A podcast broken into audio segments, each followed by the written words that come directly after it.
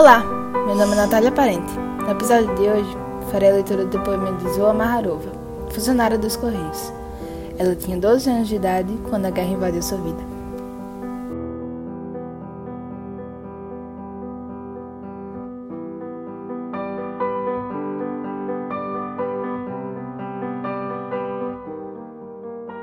Eu vi um anjo. Ele apareceu, veio para mim em sonho, quando estavam nos levando para a Alemanha. No vagão. Lá não se via nada, nem um pedacinho do céu. E ele veio. Não está com medo de mim? Das minhas palavras?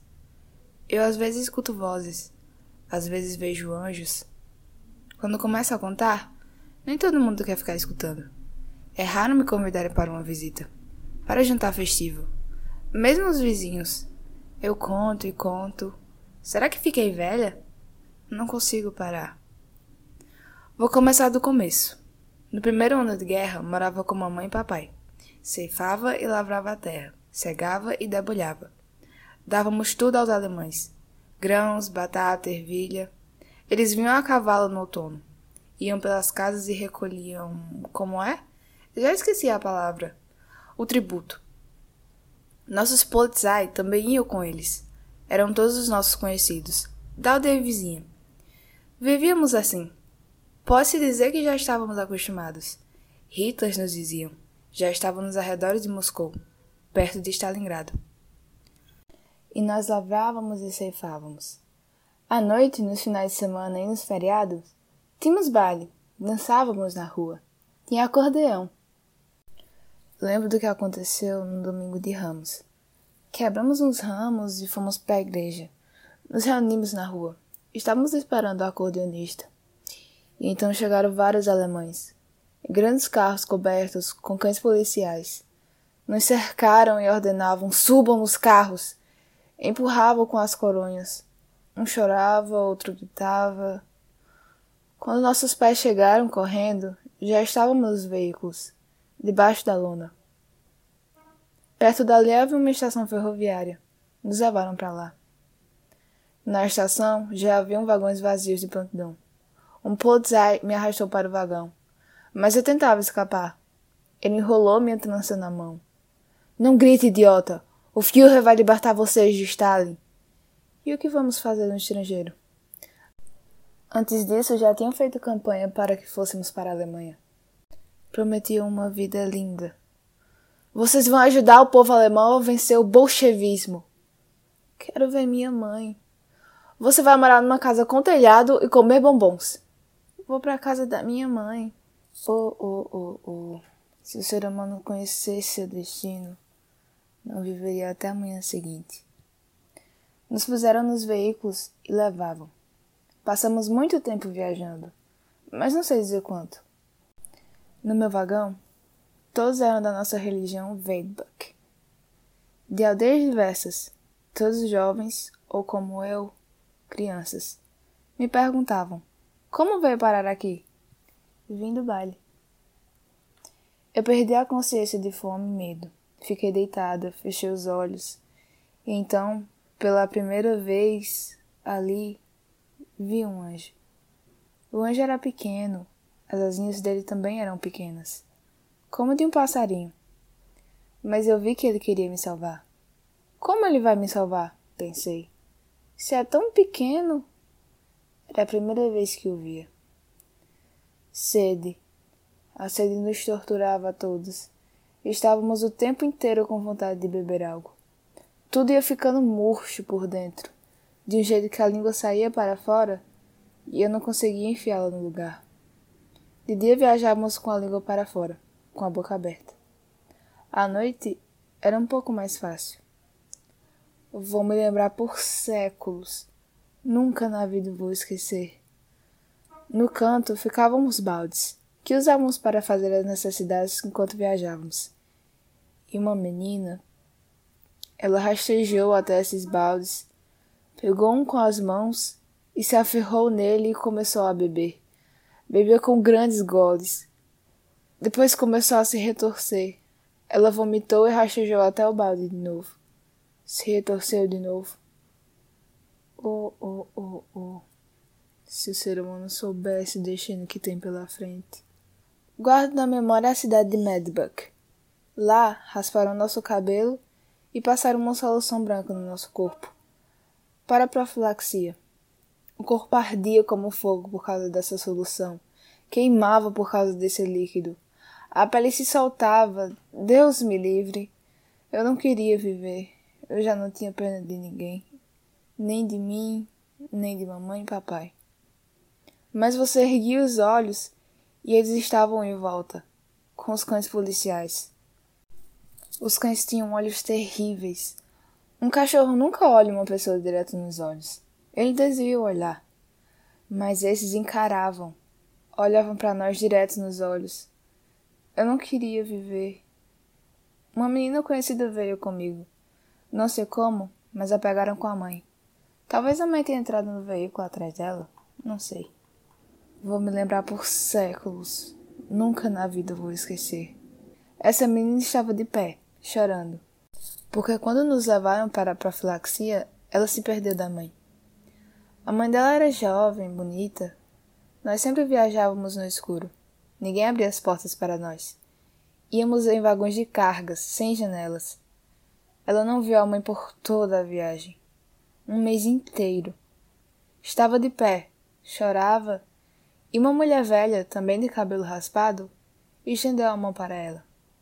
Queria fazer um carinho, mas ela fugia dessa mulher. Até a mulher chamar: Filhinha! E só pela voz ela adivinhou que era a mãe. Oh, oh, oh, oh, se, se soubesse. Passávamos o tempo todo com fome. Eu não lembrava onde estava, para onde estava me levando, palavras, nomes. Por causa da fome, vivíamos como num sonho. Lembro que estava arrastando umas caixas numa fábrica de munição em pólvora. Lá tudo cheirava a fósforo. Cheiro de fumaça. Não havia fumaça, mas cheirava a fumaça. Lembro que ordenhava as vacas de algum Bauer, cortava lenha 12 horas por dia. Nos alimentavam com casca de batata, nabo e davam chá com açúcar. Minha companheira pegava chá de mim uma menina ucraniana. Ela era mais velha, mais forte. Dizia: Eu preciso sobreviver. Minha mãe ficou em casa sozinha. Ela cantava umas canções ucranianas bonitas no campo. Muito bonitas. Eu, uma vez. Numa tarde não vou conseguir contar tudo. Não consigo, meu coração não aguenta. Onde foi isso? Não lembro. Mas isso já foi no campo de concentração. Pelo visto, eu estava em Bolshoi. Lá, nós carregávamos os carros com mortos e empilhávamos nos montes. Empilhávamos em camadas. Uma camada de mortos, uma camada de dormente a quatro lados, primeira camada, segunda camada, e assim ia, da manhã à noite. Preparávamos fogueiras, fogueiras de. bem, já está claro de cadáveres. Entre os mortos iam parar uns ainda vivos.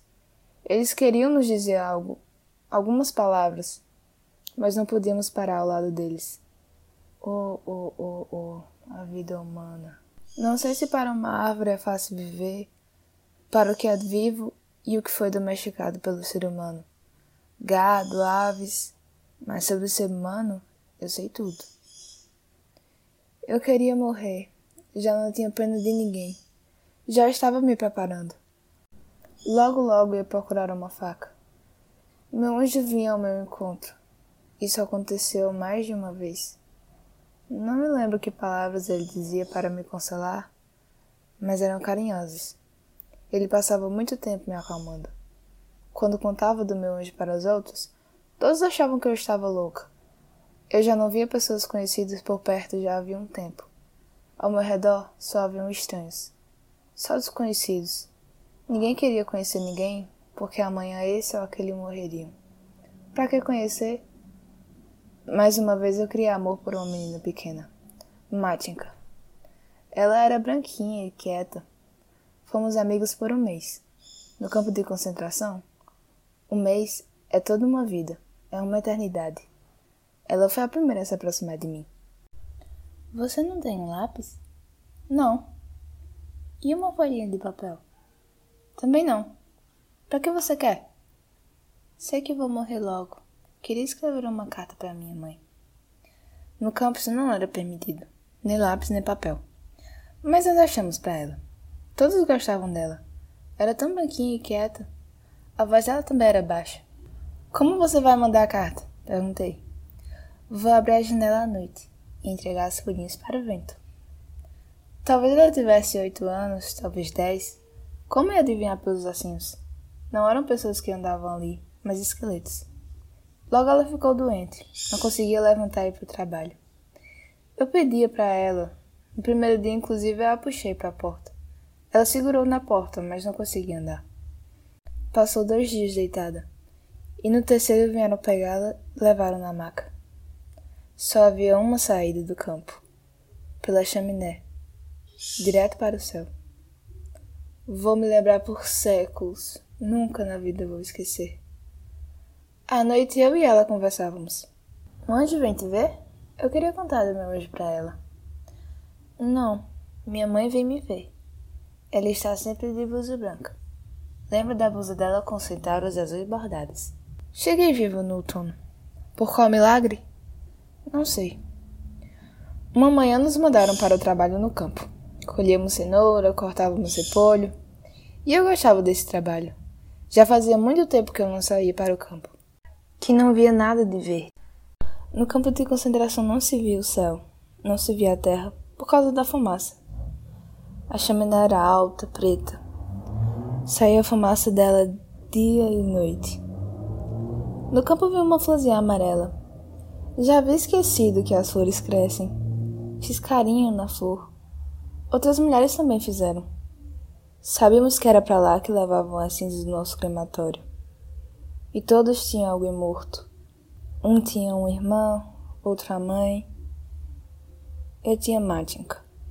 Se eu soubesse que sobreviveria, teria pagado o endereço da mãe dela. Mas eu achava que não aconteceria. Como sobrevivi se morri cem vezes? Não sei. Foi meu anjo que me salvou. Me convenceu. Até agora ele aparece. Ele ama noites assim, quando a lua brilha forte na janela. Uma luz branca. Você não tem medo de mim? De me ouvir? Oh, oh, oh, oh, oh.